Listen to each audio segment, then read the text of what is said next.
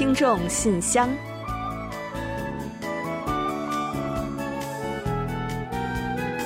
分享最新动态，聆听您的心声。听众朋友们好，我是李璐，欢迎您收听全新一期的《听众信箱》节目。听众朋友，大家好，我是婉玲，非常高兴能跟大家相会在信箱节目之中了。近年来啊，K Food 的人气呢是日渐走高，外国朋友啊对咱韩国美食的接受度呢也是越来越广了。嗯，没错。那像 K Food 的这股旋风呢，越刮越有力啊！不仅深受中国还有东南亚等地人们的喜爱，还冲出了亚洲，走向了世界。嗯，那据统计呢，即使是在新冠疫情之下呀，K Food 的出口呢也在不断的攀升。预计啊，今年将可顺利超过五万亿韩元。嗯，真是很给力。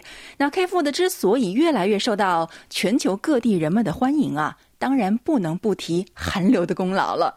那 K Food 以及这个韩剧、韩影，还有等等其他的 K 文化呢，激发了人们对于韩国料理和饮食文化的更多的关注。是啊，那看到自己的偶像呢，在享用的美食，以及韩剧中主人公吃的很香的韩式家常菜，怎么能不动心也想去尝一尝同款啊？没错，没错，就约等于跟他一起吃了。没错。那前不久呢，防弹少年团啊，之前呢就在这个社交网。上传了吃炒年糕的照片，随后呢就引发海外粉丝的纷纷效仿和上传认证照片。嗯，没错。那 K F 的火爆的这个背后啊，除了韩流的效应之外呢，还有一点也是非常重要的，那就是口味的当地化。那不同国家和地区的人们口味上的偏好当然是不同的。那如果说呢，只是单纯的去推广韩国人的口味啊，有时候真的难免会碰壁的。嗯，是的，比如说烧酒呢，就是一个例子。甚至啊，烧酒呢还一度被外国朋友选为了最不喜欢的韩国饮食。这理由啊是说呢，觉得烧酒的味道和香气呢不比红酒和威士忌等洋酒。甚至啊，还有人说呢，烧酒就好像是酒精兑水，没什么味道啊。哎，还真有人这么说，有人跟我这么讲过。所以呢，烧酒的出口呢，也因此一度踌躇不前。于是厂商们就开始冥思苦想，寻找配方。最后啊，找到了答案啊，就是上市适合当地人口味的水果味的烧酒。这种口味的烧酒啊，在东南亚据说特别受欢迎呢。嗯，那在二零一六年的时候呢，在马来西亚卖出的烧酒之中啊，当地人购买的比重呢仅占百分之二十四，而因为增加了符合当地人喜好的那种水果的口味，去年呢就已经飙升至了百分之八十三啊！哇哦，那食品当地化的典型例子呢，还有一个就是海苔。海苔在韩国啊，一般是佐饭的小菜。但是到了印尼呢，就变身为零食了。那不仅使用了好多种当地人喜爱的调味料制作，还启用了方便食用的小包装。所以啊，在当地市场占有率呢，已经超过了六成。还有呢，韩国人熟悉的某品牌的泡菜金枪鱼罐头，也在筹备清真的认证，准备呢进这个东南亚市场了。进入海外市场的 K Food 呢，真的是越来越多样了。而且啊，还有不少连锁店呢，干脆就把店铺直接开到了当地。嗯，真的是进军了哈，在保持韩餐本色的基础上，做出一些轻微的调整，使其的口味更加符合当地人的口味。再加上韩国文化本身的加持，所以相信啊，K Food 这股旋风只会越来越炫。好了，接下来呢，就让我们一起正式打开今天的听众信箱，看看还有哪些有趣的内容要跟大家一起分享。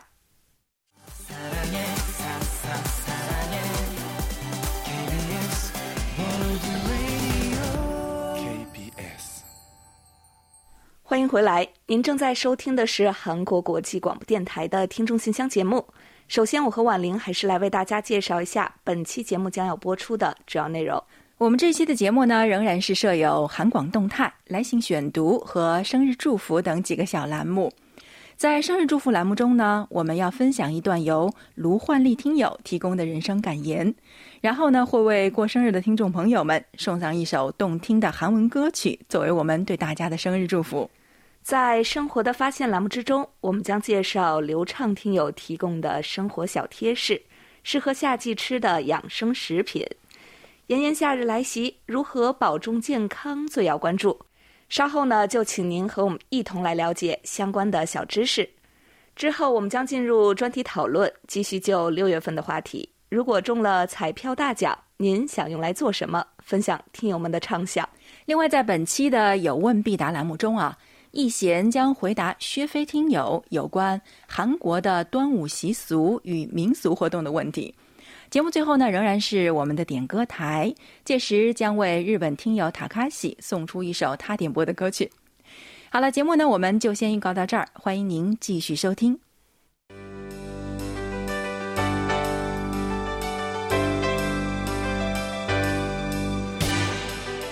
听众朋友，欢迎进入今天节目的第一个环节——韩广动态。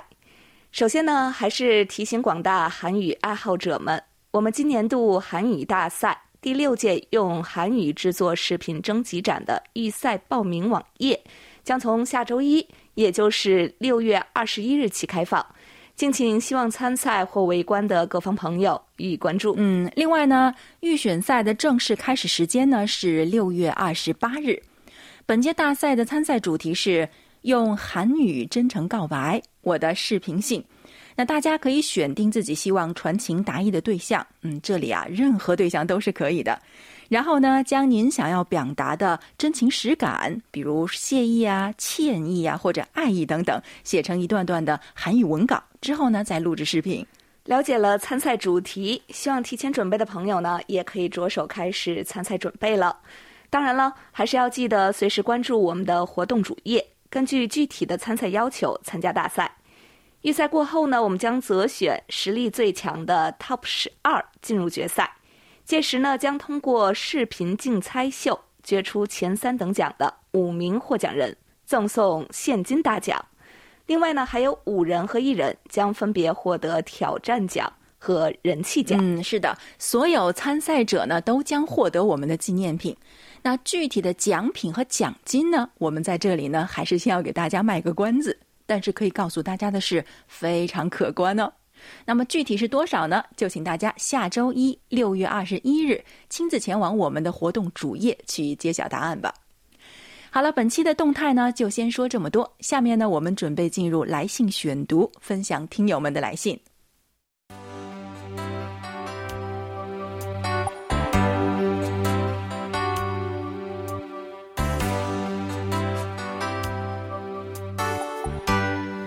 朋友，这里是来信选读时间。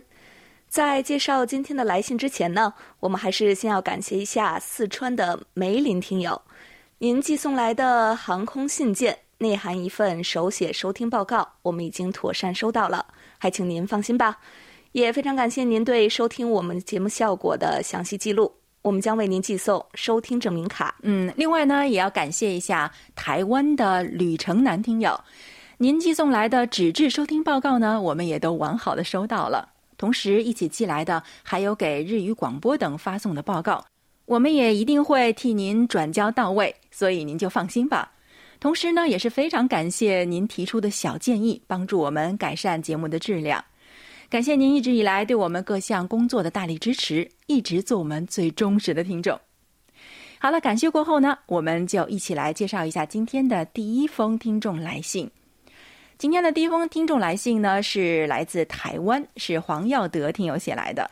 他在信中是这么说的：“KBS 韩广中文组各位编播人员，你们好，非常高兴你们喜欢我寄出的明信片，信件能够平安的抵达，真的是太好了。我在之前信里提到的网站，的确就是陆达成听众在节目中提到的 Post Crossing。”那没想到，在韩广听众里呢，也有这样爱好的听众朋友呢。嗯，啊，是的，我记得当时我们就猜了，哎，这个陆达成听众所说的这个网站，跟黄耀的听友说的是不是同一个呢？啊，您这么一说，我们真的知道了，原来啊，真的是同样一个网站。那如果有缘分的话，我想是不是您二位就能够收到对方寄出的明信片呢？如果真那样，那就太神奇了。另外呢，黄耀的听友在信中还说啊，六月份是台湾的毕业季，每个学校呢也都会在这段时间里举办毕业典礼，电视节目或者是广播节目呢也都会开始播放一些有关毕业的流行歌曲。不知道韩国的毕业季是在什么时候呢？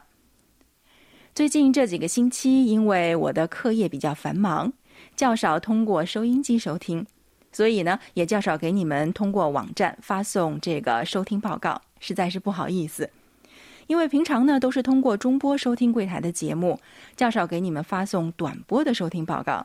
所以最近呢，打算趁着假期有空闲时间的时候呢，也来尝试一下接收短波讯号。到时候呢，收听的情况和收听的效果，我也会在之后的收听报告里面向你们汇报的。嗯，好的，非常感谢您啊。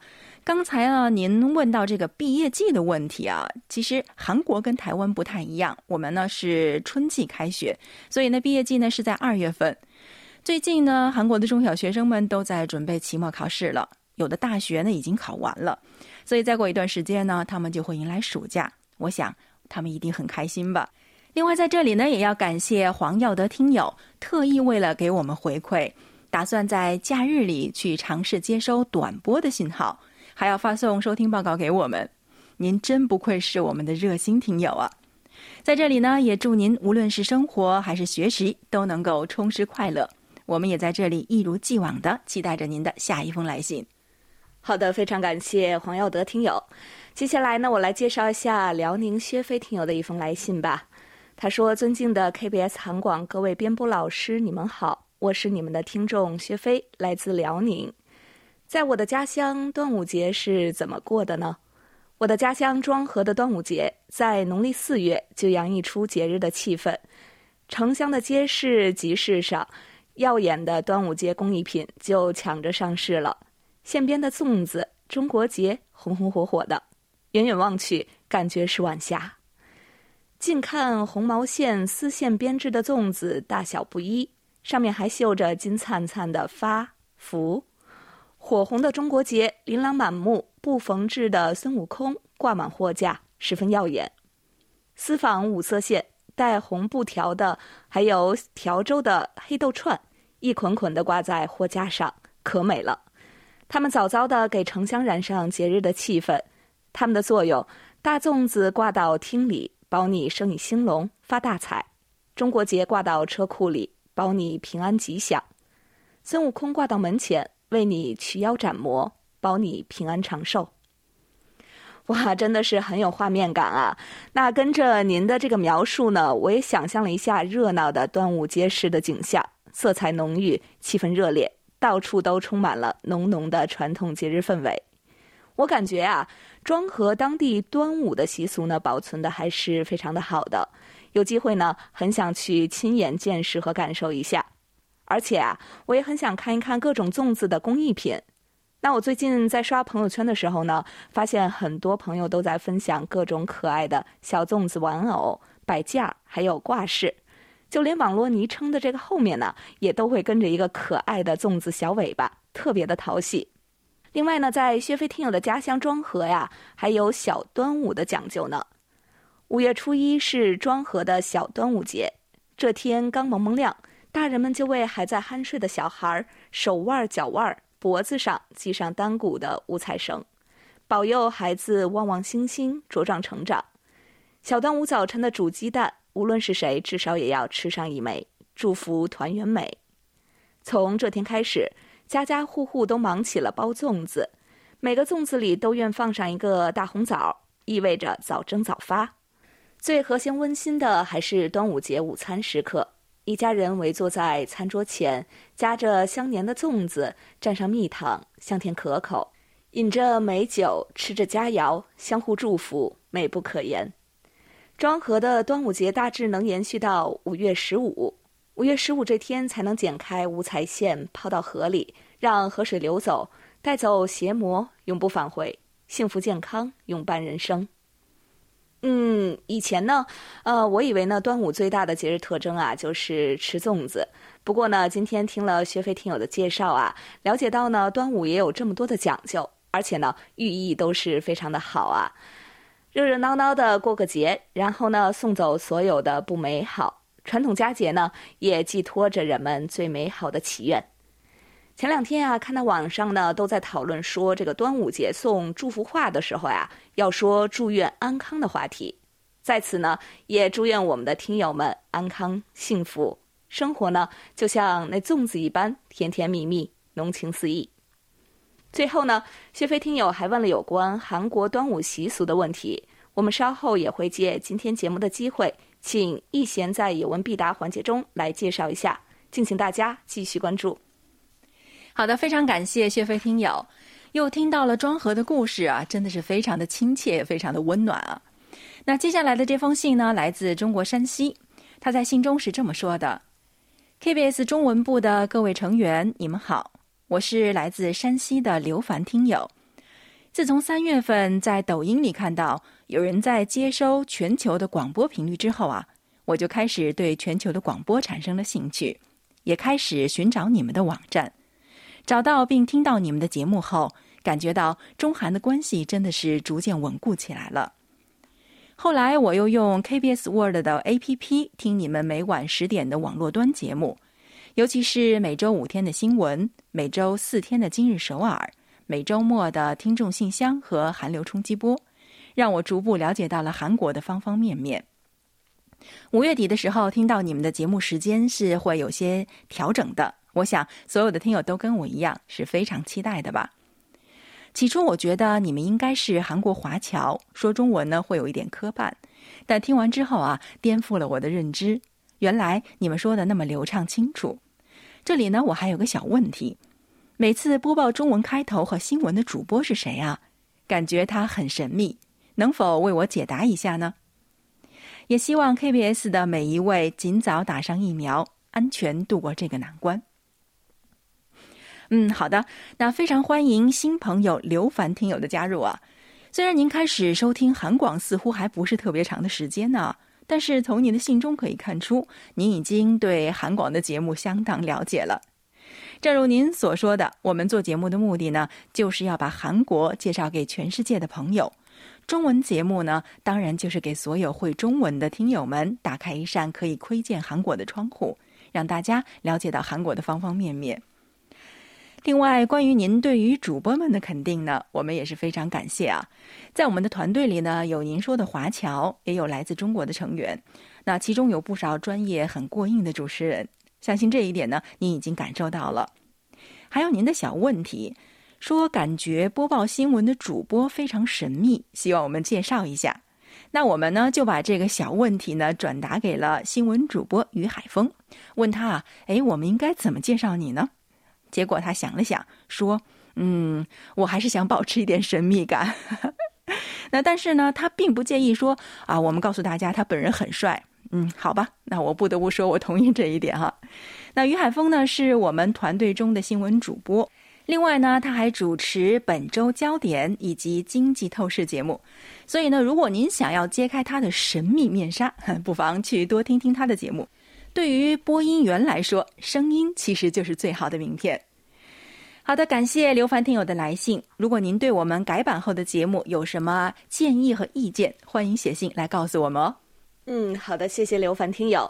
顺便呢，也在这里告诉您一下，您的地址呢，我们是已经登记好了的。也注意到呢，您说这个不同时间希望使用不同的地址来寄送纪念品。一个呢，看来是学校啊；另一个呢，应该是您的这个居住地，是吧？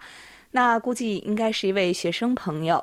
我们呢也会再次提醒邮寄人员留意的，还请您放心吧。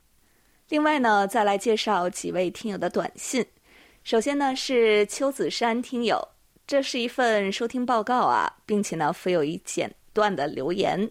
他说：“呃，尊敬的韩国国际广播电台中国语组，我于。”二零二一年五月收听了柜台的广播节目，希望能够获得柜台的收听确认卡片。信号报告，在干扰强、环境差的情况下，仍能勉强收听。收到，请回复邮件告知我，十分感谢。好的，谢谢邱子山听友，感谢呢您帮助我们详细记录了收听设备、还有时间以及频率等信息。另外呢，我们也在收到您来信的第一时间呀，给您回复了邮件了。您应该已经是看到回复了，对吧？还有呢，就是 QSL 卡，我们的工作人员呢也已经为您安排寄送了，请您注意查收。另外呢，还有一封报告啊，是来自杨小博听友的。近期呢，我们也收到了多份杨小博听友的收听报告以及间断的互动，感谢您对我们工作的大力支持。同样呢，我们也会为您寄送收听证明卡的。还有啊，就是我们也注意到了您所反映的收听问题，比如说呢，信号有一些衰减的现象，有被噪。但是啊，好在呢，还是可以清晰辨识发播内容的，对吧？我们呢已经记录了相关的内容，会反馈给技术部门做参考。那最后呢，杨小博听友还对我们说，之后也会多多收听你们的节目，并反馈收听报告。希望各位中文台的工作人员身体健康，工作顺利。非常感谢您，我们呢也期待着与您有更多的互动。祝您生活工作安康顺遂。最后呢，还有一封是来自徐文康听友的收听报告。同样呀，也感谢您的详细记录。您所反映的收听的主要问题呢，比如说包括接收信号良好，呃，声音清晰，底噪小，以及啊，您随信发来的一段收听视频呢，我们也都看到了。同样也会反映给技术部门的，用于今后的改善工作。还有啊，就是我们将您的地址等信息都登记好了，也请您放心。另外呢，我们在寄送纪念品的时候啊，是会写中文地址的，这一点呢，也请您不要担心。最后呢，徐文康听友还提醒我们说，疫情当下，安全第一，祝工作顺利，身体健康。好的，谢谢您的暖心问候。那最近呢，看到中国也出现了一些疫情的反弹，加上呢天气也热了，可能很多人呀都不愿好好的戴口罩了。但是呢，疫情还是没有散去啊。我们呢，还是要将防疫工作做到位。希望徐文康听友呢，以及我们所有的听众朋友们呢，都能健康的度过这个夏天。接下来的这封信呢，来自小听友高陵园，他在信中提到了我们改版后的一档新节目。亲爱的各位编播叔叔阿姨们，你们好，我是高陵园，KBS 新增社的每周二的韩广有声读物。很久很久以前，我非常喜欢。现在除了每周日的韩流冲击波，我在每周二也有了自己喜欢听的节目了。里面的韩国传统童话故事非常吸引我。每次听完广播，我还会让爸爸打开 KBS 手机软件重复收听，同一个故事听几遍都不腻。最近两周都是关于老虎的故事，非常引人入胜。今天的故事还让我了解了韩国童话里太阳和月亮的来历。挺有意思的，我在睡前让爸爸又用手机给我放了一遍。这档节目太棒了，感谢 KBS 对我们儿童听众的重视。嗯，好的。那不知道各位听友是不是跟我一样啊？一边听着高林园小朋友的来信，一边嘴角就不知不觉的上扬了，好可爱哦。韩广有声故事书很久很久以前呢，是我们这期改版之后新推出的一档节目。那之前呢，我们也为大家简单的介绍过了。那节目的主旨呢，就是为大家介绍韩国的传统童话，从童话故事中了解韩国故事，并且为了把节目效果做到最好啊，韩广还请了专业团队助力节目的制作，所以呢是非常值得一听的。虽然节目的整体，我想应该算是老少皆宜吧。那不过对于小朋友们来说呢，一定更是个惊喜。就像高林园小朋友信中说的那样，故事呢非常的引人入胜，会愿意听好多次。所以，如果各位听友家中或者是身边也有小朋友，那不妨把这档节目介绍给他们，让他们也来这个童话的世界感受一下。另外呢，因为高林园小朋友写信来，我们就在这里啊，悄悄的告诉你个小秘密。下周，也就是二十二日的节目里呢，你会听到一个关于鬼怪的纱帽的故事。具体内容呢，就先不跟你剧透了。总之啊，也是一个非常适合小朋友们听的很有意义的故事哦。好了，感谢高陵园小朋友的来信，祝你身体健康，幸福快乐。嗯，好的，感谢可爱的高陵园小朋友。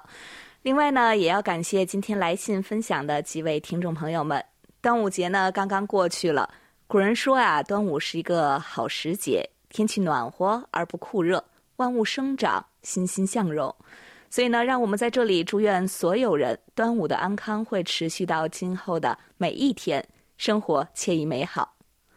好了，本周听众呢来信就先介绍到这里，下面我们准备进入生日祝福单元，为下一周过生日的听众朋友们送去我们最美好的祝愿。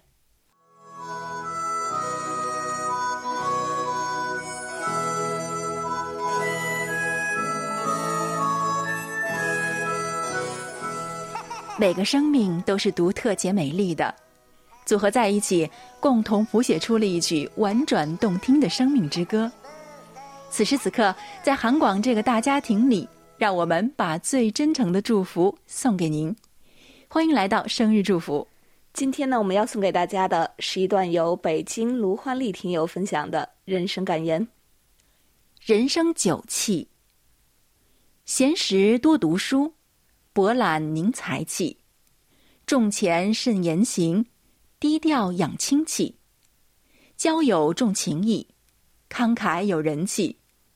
困中善负重，忍辱蓄志气。处事宜平宜，不争添和气。对己讲原则，坚持守底气。淡泊且致远，修身立正气。居低少卑怯。坦然见骨气，卓尔能合群，品高养好气。好的，感谢卢欢丽听友同我们分享刚才这段话。接下来呢，我们要把这首由朴宝剑演唱的《我的人》送给六月十九日到二十五日过生日的所有听众朋友们。没想到大帅哥也是可以唱歌的哦！过生日的时候能够听到帅哥给自己唱歌，是不是心情会更愉快呢？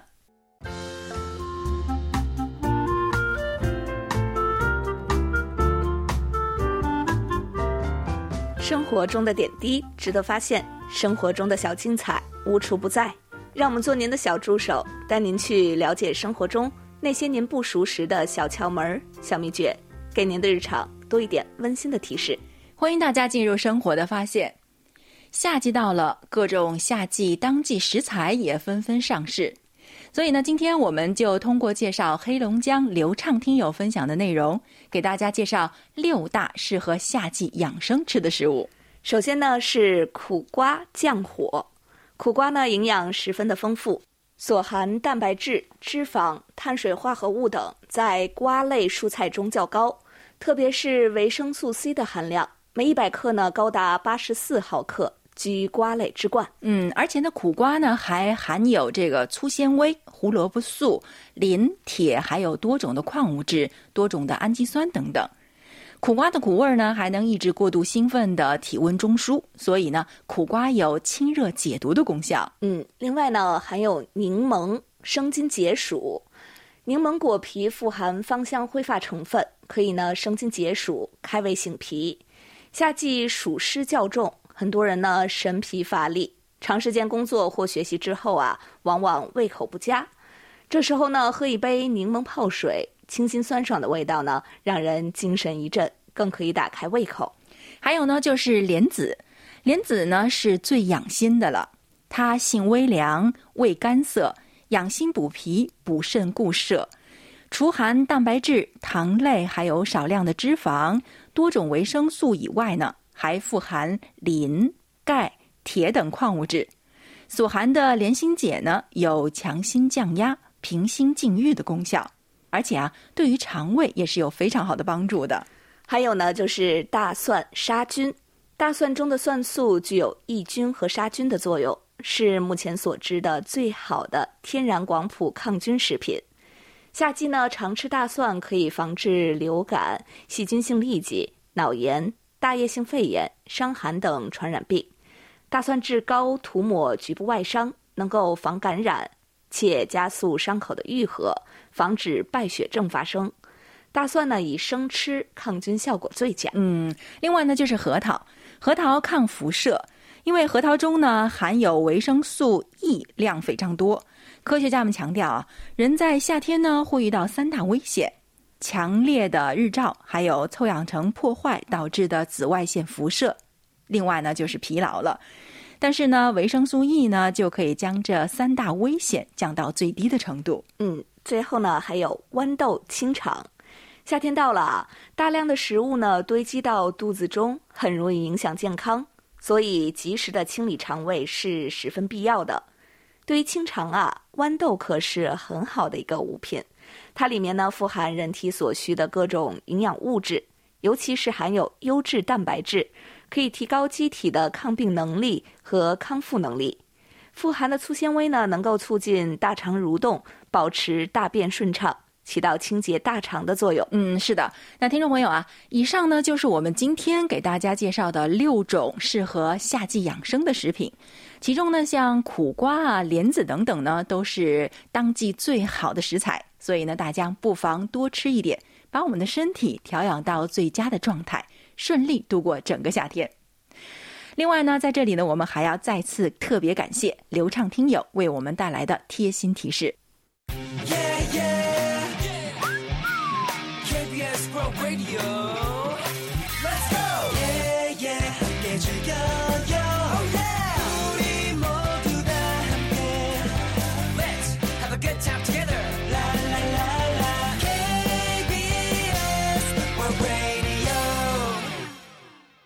好的，欢迎回来，这里是韩国国际广播电台的听众信箱节目。下面我们准备进入今天的专题讨论，继续就六月份的话题分享听友们的观点。在此之前呢，我们还是要先来预告一下七月份和八月份的讨论话题内容。七月份的话题是：您认为是否应该加强未成年人犯罪的处罚力度？刑事责任年龄应该以多大为标准合适？八月份的讨论话题是我们每个人的人生都或多或少有各种遗憾和喜悦，您不妨借我们的平台倾吐和分享。如果呢您还需要再确认一下每月详细的讨论话题内容，可以前往我们的官网，找到听众信箱专题讨论板块进行查阅的。目前七月份话题的讨论内容征集呢已经开始，请参与的听友啊将您的观点写成短文。尽早以电邮的方式发送给我们，幸运的听友呢将有机会获得我们赠出的精美奖品。下面呢，我们再来介绍一下本月的讨论话题。假如您中了彩票大奖，最想用来做什么呢？嗯，接下来呢，我们就一起来分享一下听友们的观点。首先要跟大家分享的是上海市朱坚平听友的观点：我从来没有买过彩票，街头有几家彩票销售点。我经过的时候只是看看而已，没有动过买彩票的念头。在电视上也经常看见有人买彩票中大奖的新闻，但也只是一看而过。别人中大奖是别人的事，是人家的运气好。钱人人喜欢，没有人不喜欢钱的。但是毕竟买彩票中大奖是一件概率极小的事情，我不会涉足其间。我认为买彩票中大奖是一件一夜暴富的事情，一定要有正确的心态，否则会引起一系列负面的后果。如果是我买彩票中了大奖，我首先会捐一笔钱给慈善机构，献献爱心，积点德。我不会通知亲朋好友，自己的家人知道就可以了。用金钱去考验亲朋好友的情感，往往金钱占主导地位，情感占次要地位。家里反正什么都不缺，不需要买什么了。我会制定一个理财计划，拨一部分钱买理财产品，去享受一下买理财产品以钱生钱的乐趣。好，以上就是朱坚平听友关于本月话题的看法。好的，感谢朱坚平听友的分享。接下来呢，我来分享一下辽宁省李洪武听友对本月话题的看法。凡是经常购买彩票的人，从来都没有断过中彩票的幻想。我呢也有过这样的幻想，好在还算清醒，想想也就罢了。彩票嘛，仍然断断续续的偶尔买两注。首先呢，购买彩票想中大奖非常不容易。看着彩票站里进进出出的人，很多呢都是带着满腔热情进去，又带着一脸无奈出来，真心感叹要中大奖太难太难。在很多人眼里，买彩票中大奖是天上掉馅儿饼的好事。遇上这样不劳而获的好事，肯定要好好享受生活，疯狂购物、吃喝玩乐，一样都不能落下，舒舒服服过上有钱人的日子，总是应该的。奖金到底该怎么用？可能从买彩票的那天起，就在脑子里想了无数次了。有的想辞了工作，有的想买车买房，有的想投资创业。有的想吃喝玩乐，还有的想存起来慢慢花。想法虽然多种多样，但终究有一点想法是相同的，就是藏富不露，低调做人。中奖的事千万不要让外人知道，不是为人小气，而是为了人身安全。现实生活中，几乎每个人都想中大奖，实现人生的致富梦。但静下心来想一想，中不中奖，日子都要照样过，一日三餐还得照样吃，只不过中了奖会过得好一些，不中奖过得差一些。说来说去，还是心态平和一些。不中奖的时候不抱怨不后悔，中大奖的时候才不会得意洋洋。还是要活在当下，做好眼前的事。珍惜眼前的生活吧，还希望中奖吗？当然了，一等奖就不要了，中个二三等奖足矣。好，以上是李洪武听友的分享。好的，感谢两位听友的分享。本期的专题讨论就介绍到这里，接下来让我们进入下一个环节。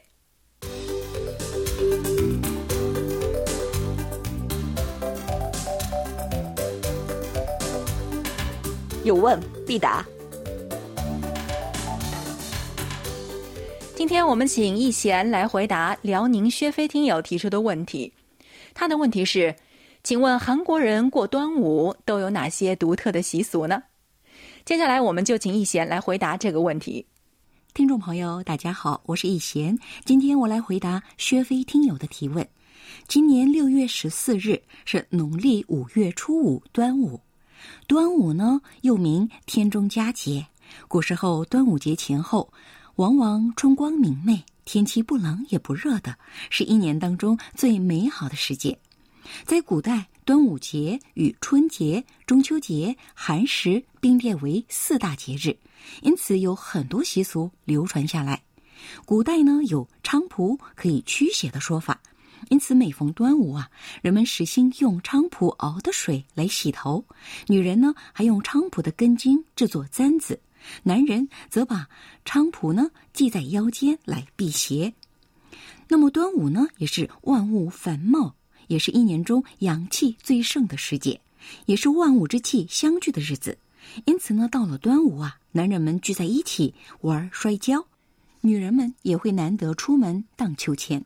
这些活动啊，都是在户外进行。活动纯身的，旨在让年轻男女趁节日通过这些户外活动开心放松的同时，还尽情散发魅力与活力。那么到了现代呢，端午的节日色彩虽然淡化了许多，但是仍然举行一些端午相关的民俗活动，其中最具代表性的就是江陵端午祭了。而这是江原道江陵地区祭拜大关岭山神的一种乡土祭祀仪式，每逢端午之际举行，祈求村庄的平安与丰收。尤其是这一仪式啊，汇集了儒教、佛教、道教与民间信仰等祭祀仪式的精髓。并让男女老少聚在一起载歌载舞，作为一种庆典活动传承下来。那么到了现代啊，被政府指定为国家无形文化遗产第十三号。江陵端午祭的文化价值也得到了国际社会的认可。十六年前的二零零五年，被联合国教科文组织列入世界非物质文化遗产名录。那么江陵端午祭啊，每次为期二十天至一个月，主要活动与江陵地区山高林深的特点有关，比如为山神举行儒教祭祀仪式的大关岭祭神仪式，巫婆为山脚下的村庄举行巫术，以及面具舞、农乐表演等丰富多彩的活动。另外呢，每年端午之际啊，举行的活动还有南园春香节。该活动旨在纪念盘索里《春香歌》的男女主人公林梦龙与春香在端午节当天首次相遇而坠入爱河的故事。好了，听众朋友，今天给大家介绍到这儿，希望薛飞听友满意。我们下次再会。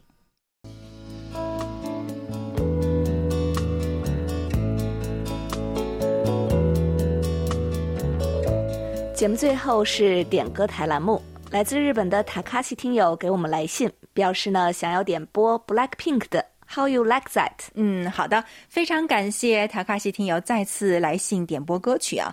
稍后呢，我们就为大家送上这首动感的歌曲，同样呢，也把这首歌曲呢送给 Blink 粉末，好像是啊 Blackpink 的粉丝们是吧？那希望大家都能够喜欢。在收听歌曲之前呢，我们照例还是要来揭晓一下本期节目的获奖名单。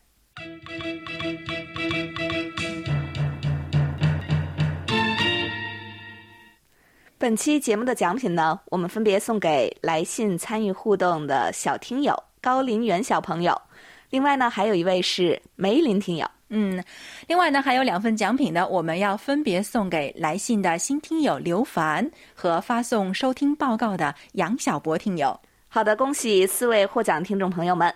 另外呢，在节目尾声再来介绍一下我们的联系方式，我们的电子邮件地址是 chinese at kbs。到 co 到 kr，发送包裹或手写信的听众朋友，请寄送至韩国首尔市永登浦区汝矣岛洞汝矣公园路十三号，KBS 韩国国际广播电台中国语组，邮编是零七二三五。嗯，也欢迎大家通过我们的网站 word 点 kbs 点 co 点 kr 斜杠 chinese。以及我们的 APP KBS World Radio On Air 和 KBS World Radio Mobile 来收听我们的各档节目。好了，听众朋友，到这里呢，本期听众信箱节目就在 Blackpink 演唱的《How You Like That》这首歌曲中结束了。非常感谢大家将近一个小时的陪伴。嗯，同时也非常感谢众多的听友积极参与我们的节目互动。当然呢，也欢迎大家继续给予我们鼓励与支持，多来信，多提宝贵的意见和建议哦。好了，到这里，我们韩国国际广播电台一个小时的中国语节目呢，就全部播送完了。主持人婉玲和李璐在韩国首尔，祝大家周末快乐。我们下周同一时间再会。